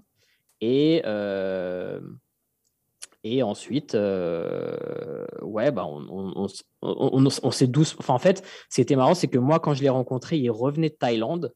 Et, hmm. euh, et, je connaissais pas beaucoup de gens qui étaient partis en Thaïlande. Donc, euh, je lui ai dit, ouais, enfin, tu vois, on était à la salle de sport. Je lui ai dit, ouais, comment t'as kiffé la Thaïlande et tout, machin. Donc, on échangeait là-dessus. et on, tu vois, on, avait des points d'intérêt communs. On faisait de la musculation. il était cool. On rigolait bien, etc. Après, on s'est chauffé pour faire une compétition. Euh, et ensuite aussi, euh, on est parti en vacances ensemble. On s'est dit, vas-y, euh, pourquoi on partirait pas en Thaïlande ensemble? On est parti ensemble en Thaïlande. Et ouais, on, s'est rapproché doucement. Il, faisait son, BP, son BPGEPS pendant que j'étais chez Parrot. Et il venait bouffer avec moi parce que c'était pas loin de c'était pas loin de son école ou pas loin de la salle où, où il avait certains cours. Et c'était trop marrant parce qu'il arrivait, il me disait Ouais, alors aujourd'hui j'ai appris ça, etc. Et je lui dis Mais ça n'a pas de sens. Euh, tu, vois, oh, putain. on partageait les idées. Et Génial. C'était vraiment dur pour lui parce que la dissonance cognitive entre, entre ce qu'il apprenait et ce que je lui présentais en termes de data et de recherche scientifique, etc., à chaque fois c'était difficile. Et mm. c'était cool parce que c'était des super débats et du coup on avançait tous les deux, tu vois. Et, et ça me permettait aussi, moi, de, de voir. Euh, un peu bah, ce que j'allais devoir faire un petit peu par rapport entre moi, ce que j'étais en train d'apprendre et tout ce que j'avais appris et ce que les gens apprenaient via leurs écoles et, que potentiellement, euh, c'est des discussions que j'allais devoir avoir avec des coachs ou avec euh, des formateurs ou des choses comme ça, essayer de, de voir d'où ça venait, d'où certains mythes pouvaient découler, tu vois, dans le fitness et essayer de, quand tu comprends d'où ça vient, tu peux rationaliser les choses et tu peux leur expliquer d'une certaine manière qu'ils comprennent que des choses qui font ou les choses auxquelles ils croient depuis si longtemps, c'est basé sur quelque chose qui n'a pas de fondement. Et à mm. partir du moment où tu bouscules un petit peu ça, tu peux essayer parfois d'avoir une discussion et, de faire changer leurs idées en fait. Mais, euh, mais si tu sais pas d'où ça vient, c'est très difficile. Tu peux pas dire à quelqu'un non, c'est pas vrai. Encore une fois, parce, que parce que ça, tu, tu, tu les touches de manière émotionnelle en fait, parce que tu es en train de leur dire ouais, t'es stupide, tu sais pas, tu vois. Et ça, tu n'arriveras jamais à faire changer d'opinion euh, quelqu'un en leur disant ça, quoi. Donc c'était intéressant et euh, et ouais, voilà. C'est hyper intéressant, carrément. C'est... Et du coup, vous êtes rapprochés, tu as eu cette idée de, de franciser la formation, et ça en a découlé de là, il a été OK, euh, il a dit, bah, les gars, euh, feu, quoi. Euh, ouais, carrément, on lui, a, on, lui, on lui, a, fait une grosse présentation de pourquoi on était les bonnes personnes, tu vois, genre comment je voyais les choses. Et, puis moi, j'avais fait la formation. Donc, c'était ça aussi, tu vois, c'est dans le sens où j'avais envie de proposer quelque chose au public francophone qui, moi, avait changé ma vie, tu vois. J'y croyais, mais à 100%, tu vois. Pour mhm. moi, c'était le meilleur truc qui m'était arrivé de toute ma vie. Donc, je me disais, si je le, si je le, si je le propose pas, soit quelqu'un va le faire à un moment, parce que mhm. c'est trop bien et c'est trop bête euh, de pas le faire, euh, soit, euh, tu vois, genre, bah, tu les gens vont passer à côté de quelque chose, tu vois. Donc moi, c'était, euh, vas-y, il faut, il faut que je lui demande. Après, le fait qu'il ait accepté et qu'il me fasse confiance, bah, c'est là où j'ai eu euh, pas mal de chance, tu vois, parce qu'en vrai, il aurait pu euh, se dire, ouais, mais peut-être que je veux trouver quelqu'un d'autre, peut-être que j'ai besoin de quelqu'un avec plus d'expérience dans le milieu ou quelque chose comme ça. Mmh. Et en fait, ça s'est super bien fait. après, tu, on avait quand même une relation qui avait été euh, construite via le fait qu'il m'ait coaché. Donc, quand ça te rapproche forcément de ton coach, euh, il m'a coaché pendant, pendant presque un an. Euh, après, on continue à échanger, tu vois, genre sur, sur des articles, sur des trucs. Je réagissais toujours à, des choses qu'il faisait. Et tu vois, on avait des échanges de mails de temps en temps. Et, je pense qu'il a vu que, j'étais un bosseur et que je voulais, je voulais faire un truc et, il était chaud, quoi. C'est vraiment cool. Hein ça a donné un super truc parce que du coup, ça fait combien de temps là maintenant C'est euh, vous faites une, euh, une promo par an, c'est ça? Euh, On fait une promo par an. on va peut-être augmenter ça. On va peut-être faire une promo en septembre et une promo en, en janvier, c'est pas sûr. Mais euh, pour l'instant, parce que c'est difficile, euh, jusqu'à présent, c'était difficile de, de, gérer et d'assurer un, bon suivi pédagogique euh, des élèves. Mmh. mais là, on fait tous les septembre, tout, ouais, tous les septembre, et maintenant, la formation fait neuf mois. Quand on a démarré, elle faisait sept mois. Mmh, mmh. Mais c'est quelque chose qu'on fait, qu'on fait vivre, tu vois, qu'on qu'on alimente au fur et à mesure. On essaie de la compléter avec les trucs qui, qui pourraient manquer d'une certaine manière, ou peut-être des questionnements qui, qui apparaissent, ou ou tu vois, la, compléter un maximum et puis on, l'update avec l'équipe euh, sans arrêt. Euh, c'est pas, pas évident, mais c'est un super challenge. Quoi. Après, le fait d'être euh, de bosser en, remote full et d'être sur un autre fuseau horaire, ça a toujours bien marché pour toi? Alors, c'est intéressant que tu dises ça. Euh, quand on a bougé pas mal avec Antoine, euh, quand on était en Asie, euh, c'est là que j'ai commencé à goûter à ce lifestyle de pouvoir faire les trucs avant. Et moi, ça me fait kiffer parce que ça me permet de me réveiller le matin et d'avoir pas mal de temps, tu vois, pour, pour faire les trucs que j'ai à faire. Et ensuite, les gens se réveillent en France. Donc, ça, ça, te laisse toujours une marge de manœuvre un petit peu plus importante si, si tu mm. dois finir tard. La problématique, c'est que j'essaye quand même de me coucher tôt pour, euh, pour être productif le matin. Et ça, bah, tu vois, genre par exemple, là, on, fait le podcast, il est, il est 18h15. Euh, hmm. Demain, j'ai un QA avec Bayesian à 5h du matin, parce que ça fera 21h chez eux. Ok. Euh, et, et, tu oh, vois, c'est pas évident parce que tu as envie de te coucher tôt pour pouvoir faire des trucs, etc. Et en même temps, ça se challenge-là. par contre, je préfère soit être en France ou en avance sur la France que en retard. Genre là, quand j'étais à Los Angeles, euh, pour moi, c'était une horreur. Genre, tu te réveilles, c'est déjà la fin de la journée en France. Ouais, ouais. Et, et c'est vraiment difficile. Genre, c'est vraiment, vraiment difficile. C'est pas le kiff. Hmm. Parce que du coup, en plus, Antoine et toi n'êtes même pas sur le même fuseau horaire en ce moment. Du coup, ça doit rajouter encore des challenges. Je dis ça parce que là, moi étant en Espagne et mon équipe sur Sync étant en France, on est sur le même fuseau horaire. Mais parfois, la communication n'est pas la plus simple parce que bon, on n'est pas dans le même bureau. Quoi. Ouais. Euh, c'est vraiment difficile. Euh, j'essaye d'avoir tous mes meetings euh, bah, entre 17h et 19h. Et enfin, tu regardes ma semaine, c'est pour ça qu'on a. Alors, j'en ai chien. D'ailleurs, désolé, je m'excuse en public, Quentin, mais on devait le faire il y a deux jours et j'étais complètement planté parce que bah, je suis allé voter. J'avais complètement zappé qu'on s'était mis le truc. Je ne l'avais pas bloqué dans mon agenda. Mais tu regardes, euh, tu regardes mon agenda, c'est toute la semaine, tous les jours, euh, entre 17h et 20h, c'est que des calls euh, clients ou avec Antoine ou des trucs, tu vois, avec l'équipe. Parce que c'est les seules plages horaires où je peux avoir. Il y, a des gens qui se réveillent un petit peu plus tôt, qui me sauvent la vie d'ailleurs. tu vois, tous les mecs qui se lèvent à 5-6 heures du matin et qui veulent bien faire un call à 7 heures, ça me sauve la vie. Mm. Mais, mais sinon, ouais, c'est pas évident pour, pour ça. C'est cool pour la créativité et la productivité matinale Parce que tu n'es pas emmerdé, tu n'as pas de truc, tu peux te concentrer sur, sur, sur faire de la création, de l'écriture. Mais pour le contact, pour le relationnel, ouais, c'est pas évident. Hmm. Fair enough, ouais, tu m'étonnes. Ça doit pas... Moi, j'ai vu ça brutalement à Los Angeles. En effet, être en retard, ça a été une catastrophe parce qu'on a fait 10 jours là-bas et que le matin, quand je me levais pour appeler les prestataires et qu'il était déjà 17h en France, et tu fais ouf. Bah ouais. Ouais, c'est vraiment dur. quoi. T'en as qui te répondent même pas et c'est déjà la fin de la journée, c'est fini, ils pensent euh, déjà à demain. Ouais, ça a été très catastrophique. C'est là où je me disais, habiter par exemple là, vraiment sur le côté là où t'es, c'est envisageable. L'autre côté, même si les US font kiffer, c'est impossible. C'est euh, si tu bosses avec la France. Il faut euh, s'adapter et bosser le soir pour projeter dans le lendemain, tu vois. Ouais, se coucher tard du coup. Ouais. Euh, Faire l'inverse, se coucher. Peut-être, tu vois, genre. mais, mais le problème, c'est que tu sais, quand, quand tu. C'est difficile de se projeter en avance. surtout, tu sais, quand tu as des trucs qui arrivent à un certain temps, tu reçois un truc à une date et tu te rends compte que, bah, voilà, enfin, tu vois, quand tu reçois un truc mm-hmm.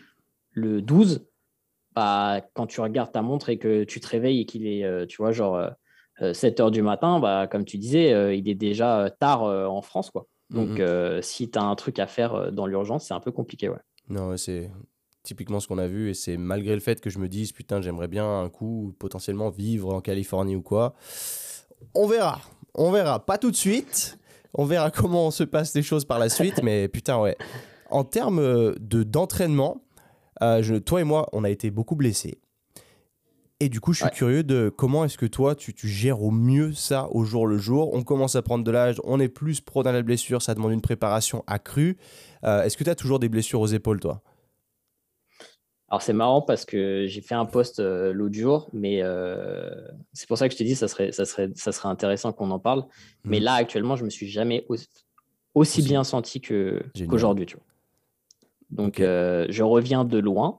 parce que ouais, parce que je me souviens que tes blessures et les épaules étaient vraiment mal en point. Les épaules ont toujours été une zone sensible aussi de mon côté. Et, et du coup, comment est-ce que tu est as réussi à passer ce cap de te bien sentir aujourd'hui? Alors, pour, pour, expliquer un petit peu aux gens qui ne me connaissent pas, parce que j'en ai, parlé un petit peu, tu vois, sur, sur mon YouTube, etc. J'ai fait quelques vidéos là-dessus. Mais tu, vois, pour pas penser que les gens pense que je me suis éclaté euh, en faisant uniquement de la muscu euh, parce que la plupart des problèmes que j'ai eu aux épaules euh, découlaient d'accidents que j'ai eu à l'extérieur de la musculation. Mais hmm. forcément, bah, quand tu t'entraînes, en particulier, tu vois, les épaules, c'est vrai que quand tu as des épaules qui sont un petit peu cassées, c'est difficile. j'ai eu un accident de wakeboard qui, où je me suis subluxé l'épaule et je me suis un petit peu arraché le, le long biceps au niveau de l'insertion sur, sur la glaine, mm, mm, mm. donc une lésion slap, donc un peu d'instabilité. Euh, j'ai eu aussi, euh, ça c'était le, problème principal au début, et puis après j'ai eu aussi euh, mon accident de parachute où pareil, rebelote sur l'épaule où elle s'est subluxée, plus, plus il y avait mon cou, etc. Bref. donc bah, j'ai toujours dû faire avec avec la musculation. Quand tu essayes de progresser, bah, forcément, tu pousses et, et parfois, tu, tu, manages un peu, enfin, pas assez bien ta récupération ou ces trucs-là. Et du coup, euh, ouais, tu as, souvent des, des, des douleurs qui, qui s'accompagnent de ça. donc, moi, la plus grosse problématique, ça a toujours été mes, mes épaules. Euh, et pendant des années, je pensais que j'étais un petit peu foutu, en fait, d'une certaine manière. Tu sais, je me disais, ouais, je vais toujours devoir travailler autour. Et je suis, je suis parti dans un, je sais pas comment on dit ça en français, c'est un rabbit hole. C'est quand tu, Je, vois exactement de quoi tu parles, mais je saurais pas vraiment le, le traduire euh, directement. Ouais. Je ne sais pas comment on pourrait traduire ça, mais en fait, j'ai peut-être une étroitesse d'esprit euh, dans le sens où, où je me suis dit que voilà, mes épaules, elles n'étaient pas en bon état et que j'allais devoir, pour le reste de ma vie, faire avec. Et que mmh. c'était un peu normal d'avoir des douleurs et, et, que ça soit compliqué. Et que j'avais accepté. Et du coup, petit à petit, avec les années, je me suis dirigé vers euh, faire de l'ultra-isolation pour ne pour pas euh, demander à mes épaules de faire trop de choses, mais en même temps pouvoir conserver un physique assez mmh esthétique, etc. Et, aujourd'hui, euh, bah, comme je te dis, j'ai eu une remise en question de ma manière d'approcher les choses. J'ai remis tout à plat, j'ai fait trois pas en arrière. Et j'ai recommencé à, écouter un petit peu plus mon corps et à comprendre certaines choses, en particulier avec mes épaules, et à rebouger de la bonne manière doucement. Et, aujourd'hui, tu vois, je fais des exercices que je faisais pas parce que je n'y arrivais plus, tu vois, genre des dips ou des trucs comme ça, c'était des choses que je pouvais plus faire. Maintenant, ça fait partie de mon entraînement. Euh, j'ai plein d'exercices polyarticulaires que je faisais plus et qui sont revenus dans mon entraînement. Et pourtant, je me sens super bien et je bouge beaucoup mieux parce que j'ai compris pas mal de choses. Euh, en particulier, tu vois, il y, a eu toute une, euh, toute une génération de, de physio sur Internet qui dit Ah, tu as ce problème, bah, fais ces trois exercices, etc. Et mmh. ça part pas d'une mauvaise intention, mais le problème, c'est que quand tu as des problèmes d'épaule, par exemple, euh, tu as une douleur, euh, tu vois, face antérieure de, de, de, ton, de ton épaule, et tu dis, ah ok, bah, c'est la coiffe des rotateurs, je vais faire mes L-fly, etc. Et tu fais ça pendant trois mois, et pourtant, enfin, peut-être tu te sens un petit peu mieux, et puis tu recommences, et après, tu as ta douleur qui revient, tu vois, tu dis, ah, mais je comprends pas, je fais mes L-fly, etc. et en fait, il faut mm. regarder un peu de bigger picture et comprendre que si tu as mal à cet endroit-là dans un premier temps, c'est sans doute parce que tu bouges pas bien, en fait. Mm. Et le problème, c'est que c'est pas facile de dire à quelqu'un, bouge bien. non, mais tu, vois, c'est, le problème, c'est que tu, dois passer par des étapes souvent de régression d'exercice pour réapprendre à bouger correctement. Euh, parce qu'en en fait, il y a aussi le, côté d'avoir la problématique d'avoir euh, ces compensations qui se créent au fur et à mesure. Quand tu as des douleurs, soit tu arrêtes de faire certains mouvements, soit tu compenses, soit tu bouges différemment. Et si tu te rééduques pas euh, à bouger correctement encore, bah, tu gardes en fait ces imperfections et ça fait que c'est difficile pour toi de, de, bouger sans douleur et, et, d'être tranquille à ce niveau-là. Donc, bon, je, je, je, pense que je vais partager mon expérience bientôt. Donc, euh, pour ceux qui écoutent, euh, voilà, il y, y, a des choses qui vont arriver de, ce côté-là, mais je pense que, je pense que j'ai des trucs qui vont pouvoir aider pas mal de gens et, j'espère que, que je pourrai partager ça bientôt. Ok, Là-dessus, tu vois, j'ai eu pas mal de problèmes d'épaule et dont une subluxation aussi fin de novembre euh, au foot américain. Sur un contact euh, Sur un contact. Et en fait, sur euh, une position où on m'a placé qui est inside linebacker, je sais pas si ça te parle, mais où j'étais pas du tout. En fait, je suis pas un linebacker, clairement déjà. Et le fait, au début, il me positionnait un peu en outside linebacker, ce qui était plus ou moins ok, même si j'étais pas hyper content non plus de cette position. Mais on m'a placé inside à un moment pendant l'entraînement et euh, je savais pas quoi faire.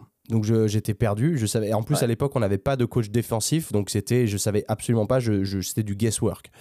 Et là j'avais des nouvelles épaulières que j'ai revendues euh, deux mois plus tard. Euh, qui avaient l'air très bien sur le papier et je sais pas ce qui s'est passé, mais quand je suis rentré dans le contact, j'ai mon bras qui s'est levé et qui est parti en arrière, ça a tiré et j'ai senti une espèce de déchirement. Et euh, en fait, ça a dû faire pop-pop comme ça rapidement, tu vois. Et euh, sur le moment, tu te dis, bon, c'est chaud. Pas l'idéal. C'est, ça va, mais j'ai pas pu dormir de la nuit, quoi. Parce qu'après, quand je suis rentré, bah, forcément, ça a refroidi et c'est devenu insupportable. Et euh, tu fais ça début de saison, ça m'a coûté presque toute la saison, au final, au final sans jouer, ce qui était relativement frustrant. En fait, c'est le problème des subluxations, c'est que quand tu es chaud, euh, tu sens qu'il y a quelque chose qui va pas dans ton épaule. Genre, tu mm. sens qu'il y a un truc, euh, parce que j'en ai fait, j'en ai fait trois, donc je sais. euh, et, mais t'as pas la douleur tout de suite, en fait. Mm, mm. tu dis, c'est ça. Ah, ça va, en fait. J'ai senti un truc, mais, mais ça va. Et tu te réveilles. Alors, toi, c'est soit la nuit, soit le lendemain matin, mais c'est c'est juste euh, l'enfer. Ouais, c'est exactement ce qui s'est passé. ton épaule, elle bouge plus du tout. Elle est, ta capsule, elle est, elle est comme ça. Et, euh, et ouais, c'est un, un, peu problématique. Et puis, ce qui est super moche, c'est que le premier match de la saison, littéralement, c'est arrivé le mardi soir. Le premier match était le dimanche. Et euh, j'avais joué, enfin, je m'étais entraîné déjà pendant trois mois pour, pour me préparer à ce match. Et du coup, la semaine du match, il m'arrive ça. Quoi. Et c'est ce qui, ce qui s'est passé en plus, en effet, ta, ta capsule articulaire, du coup, est bloquée. Et je me souviens que le lendemain matin, et même après ça a duré pendant un moment, quand j'étais dans mon bain, dans, le, dans la baignoire et que j'allais pour chercher du gel douche, le fait d'étirer le bras, t'avais, ça ah voulait pas y aller et ça se mettait à claquer d'un coup, tu vois, enfin c'était horrible. Oh. Et tu sais, tu sens cette sensation dégueulasse. C'était là, ah, putain, c'est quoi ce truc? Et ça a été très long. Et du coup, j'ai commencé à bah, fouiner à comment est-ce que je peux récupérer d'un truc pareil. Euh, et je suis passé par de la mobilisation articulaire bah, avancée où vraiment je, je, me suis mis à faire des cartes, ce genre de trucs, les rotations articulaires contrôlées et ça a été life changing, mais un truc de malade sur cette période de temps où je suis passé à vraiment ne plus pouvoir faire d'overhead press. Moi, je, suis très fort sur l'overhead press en plus, et j'arrive à pousser mon poids de corps trois fois en full strict, et c'est pas mal. Et je me dis que ok, ça, ça le fait. c'est clair. En bench, je suis pas très bon. Et le fait d'avoir fait ces mobilisations articulaires tous les jours pendant des mois et des mois, hier j'ai fait un PR au bench, alors que le bench m'a toujours fait mal. Et là, j'arrive aujourd'hui à faire du bench sans douleur, parce que je pense que mes épaules bougent bien, comme tu disais. Et il y avait cette overcompensation qui a toujours été, une mauvaise euh, stimulation des, euh, un mauvais recrutement des omoplates, c'était pas bien. déjà à l'époque, tu vois, on en avait parlé, tu m'as dit, t'as une espèce de whinging et tout ça, il faudrait faire quelque chose. Et je m'en étais peu occupé. Tant que j'avais, en fait, c'est toujours le problème, c'est ça fait pas trop mal, ça va, c'est manageable, je continue et c'est pas grave. Et quand c'est devenu vraiment plus manageable du tout, t'as la grosse blessure qui arrive, overcompensation, boum, tiens dans tes dents. Ce qui fait qu'au final, c'est un mal pour un bien parce que t'as envie du coup de, de te former pour comprendre d'où vient le problème. Et en effet, depuis que je fais ces quarts tous les jours, euh, là, hier, j'ai fait un bench qui va peut-être pas être impressionnant pour beaucoup de gens. Pour moi, c'est une grande victoire. J'ai poussé 110 euh, 7 fois. Euh, au bench. Et ça m'était jamais arrivé quoi. Et j'avais toujours des douleurs. À l'époque j'étais à 100 kg je faisais 3 reps et ça me faisait mal tu vois. Et, là zéro douleur. Et je me suis dit putain là il y a un truc que j'ai bien fait parce que là cette fameuse blessure elle est arrivée au mois de novembre. Et, et je pense que sans ces, ces rotations sans vraiment cette mobilisation accrue je serais toujours un peu dans la même situation. Quoi. En fait, euh, le problème des blessures qui viennent euh, exclusivement de la, de la musculation, c'est souvent. Alors, tu as, des accidents. Hein, je pense que tout le monde a vu euh, le mec qui s'est arraché le pec à l'incliné avec Larry Wills, etc. mais la plupart des blessures, c'est des blessures. comment dire des blessures d'usure, tu vois, des, des, mmh. des choses qu'on fait mal tous les jours à répétition pendant un certain nombre d'années et après ça commence à poser problème. On parle de ce concept euh, dans Bayesian de la théorie de la douleur de l'iceberg où en fait euh, euh, tu as plein d'étapes avant de, de, passer le seuil de la douleur et de sentir mmh. quelque chose en fait. C'est-à-dire que quand tu commences à avoir mal à l'épaule au bench, il y a déjà plein de choses qui se sont passées avant, tu as eu plein de dégénérescence au niveau de tes tissus, etc., avant que tu commences à sentir la douleur. Donc en mm. fait, quand tu commences à sentir la douleur, as déjà, tu vois, c'est pas cette séance, c'est pas cette séance qui t'a fait mal. Mm. C'est sans doute toutes les séances que tu as fait avant qui ont build up euh, euh, la problématique où tu es, euh, maintenant et ça fait peut-être. c'est, Attends deux secondes. Vas-y. Parce que j'ai le chien qui fait du bruit là. Ah, j'allais dire, tu as un animal du coup. ah, c'est le chien de James. Mm. et ouais, donc comme je disais, avant de, avant de sentir la douleur, tu n'as déjà sans doute pas bougé bien depuis un certain moment. Euh, et, par rapport à ce que tu disais, tu le, fait de, de, faire de la mobilité, c'est un la clé au début. Parce que, euh, alors, on va dire, euh, de manière biomécanique, il y a certaines positions que certaines personnes peuvent prendre et d'autres pas. tu vois, c'est pour ça qu'on dit que certaines personnes potentiellement peuvent pas vraiment faire un grand écart sans doute elles peuvent le faire, mais avec euh, peut-être euh, un impact sur, euh, sur leur santé articulaire ou quelque chose comme ça. en gros, ce qu'il faut, c'est comprendre que les positions qu'on prend sont déterminées par notre système nerveux. Et c'est notre système nerveux qui accepte de prendre certaines positions ou pas. Et quand on perd de la mobilité, c'est tout simplement des positions qu'on ne prend plus, en fait. Mmh, mmh. Donc, si tu prends plus ces positions pendant un certain moment, bah, tu vas les perdre. Et si tu les... Donc, c'est ce qu'on appelle en gros, ta mobilité active, c'est-à-dire les positions que tu peux prendre de manière active. Mhm. Et puis après, tu as les positions euh, passives, c'est-à-dire, euh, bah, par exemple, si tu euh, si tu t'accroches quelque part et que tu tires pour te stretcher, bah, tu vas réussir à prendre cette position, mais tu n'arrives pas à maintenir cette position sans le fait de t'agripper mhm. au mur ou sans le fait que le poids te mette dans une certaine position. Donc, par exemple, si tu prends l'exemple du bench press, quand tu te mets avec le poids et que tu arrives à te mettre dans cette position en bas avec le poids, c'était cool, mais euh, si tu n'arrives pas à le faire euh, sans la barre et sans le poids, ça veut dire que tu travailles sur une amplitude que tu ne maîtrises pas en fait parce que tu n'as pas la mobilité pour. Exactement. Donc c'est ça que les gens ne comprennent pas, c'est que si tu veux faire cet exercice, tu dois le faire dans ta mobilité active. Et si, si tu veux absolument faire un exercice, il faut d'abord que tu aies la mobilité sur cette amplitude pour ensuite venir la charger pour que ça ne soit pas un problème sur le long terme. Si tu euh, n'acceptes pas de peut-être faire un pas en arrière et de regagner cette mobilité perdue, soit parce que bah, c'est des mouvements que tu fais plus, soit c'est parce que tu es trop sédentaire et que doucement bah, tu perds euh, cette mobilité, eh ben, il faut d'abord retravailler, retrouver cette mobilité pour ensuite travailler en force sur cette plage, euh, sur cette, sur cette amplitude. Tu vois. et ça, c'est des, des, mm. choses qui, qui, qui, sont pourtant simples, mais qui ne sont pas toujours évidentes à comprendre pour, pour les gens. et le fait que tu aies travaillé mm, mm. ta mobilité des épaules via, via tes cars, etc., ça fait sans doute tu as récupéré une amplitude que tu avais perdue. Et maintenant que tu as cette amplitude, tu peux travailler sur cette amplitude en force et ça ne te crée pas de problème parce que ton système nerveux accepte que tu prennes ces positions parce que c'est des positions que tu peux prendre toi-même. Ce pas des positions qui sont imposées seulement par la barre, en fait. C'est exactement ça. Tu vraiment mis encore une fois le doigt vraiment là où il fallait. C'est, je pensais aux dips en l'occurrence quand tu arrives dans ce stretch en bas et que la plupart des gens du coup n'auront pas cette mobilité active à cet endroit-là. Et c'est là où du coup les, les, les, merde, les damages en gros sur les épaules arrivent parce qu'en effet, comme tu l'as bien souligné, tu ne maîtrises pas à cette dans cette position-là. Donc, il va falloir faire ça progressivement et aller chercher de quoi maîtriser cette mobilité active avant de pouvoir faire ça. Une dip, c'est un super exemple parce que euh, tu demandes à quelqu'un, OK, mets-toi dans la position basse d'une tips là devant toi. Mm. Et le mec, il n'arrive pas à avoir euh, une extension euh, d'épaule, etc. Il n'arrive pas à se mettre comme ça. Et tu dis, mais là, par contre, tu veux mettre ton poids et aller sur cette amplitude que tu n'as pas. Mm, mm. et, et, là, dans leur tête, ça fait ah ouais, c'est pas bête. Ah Parce que c'est-à-dire que mon muscle ne, me, ne permet pas de, me mettre dans cette position-là actuellement. Donc peut-être travailler sur euh, des exercices qui vont euh, justement me permettre de, travailler mon extension d'épaule euh, pour trouver cette position, une extension d'épaule avec une rotation interne de l'épaule. Et ensuite, une fois que j'arrive à prendre ces positions, bah là, je peux aller transiter, enfin progresser vers, vers, une, vers une dips, par exemple. Mm, mm. Et commencer par une dips alors que tu n'as pas la mobilité, ouais, mauvaise idée. Tu vois, il y a un, mouvement d'ailleurs que je pense personne ne fait parce que il n'est pas spécialement utile euh, à l'entraînement, c'est d'aller toucher tes deux mains derrière, c'est une en haut, une en bas. Tu vois quoi? Et ça, depuis que j'ai eu ma subluxation, j'y arrive plus. Euh, et, c'est un truc qu'il faut que je remette en place avec une serviette ou autre et me mettre à tirer là-dessus. Mais j'ai remarqué que quand tu es à l'aise dans cette position, mais tes épaules, elles sont à l'aise partout. Quoi.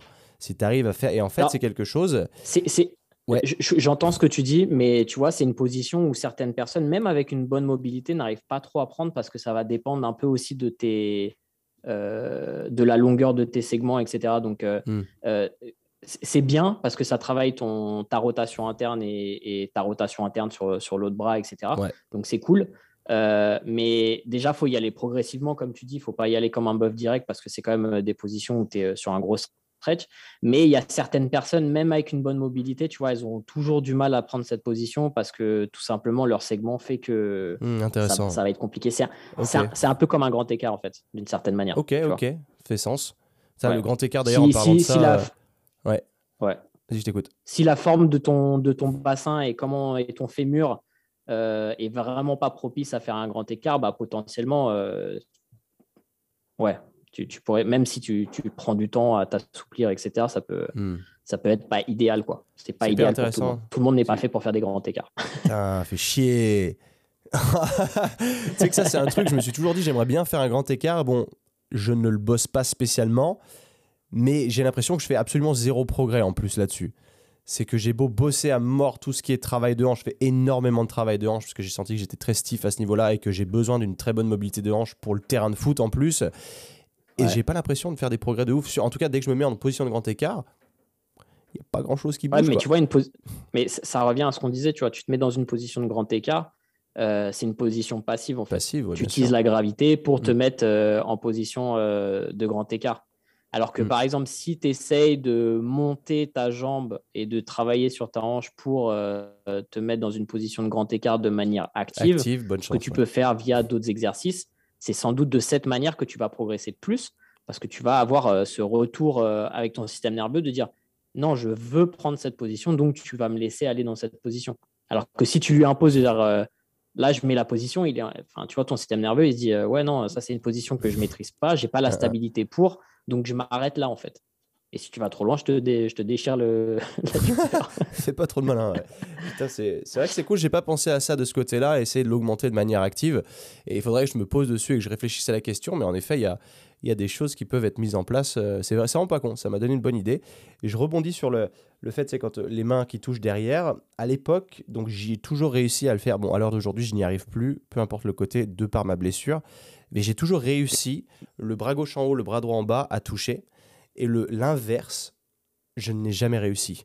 Et je me suis toujours demandé pourquoi. Et je me souviens qu'à l'époque, j'avais demandé à un coach, euh, c'était il y a longtemps quand j'étais à Sydney, et le mec ne savait pas me répondre en me disant que c'était pas grave, tout ça. Et après, je me suis dit, mais bah, je devrais être censé y arriver des deux côtés. Est-ce que c'est qu'une question Ah. d'asymétrie ou est-ce que. Mais il y avait vraiment un gouffre Ouais, entre en les fait- deux côtés, quoi.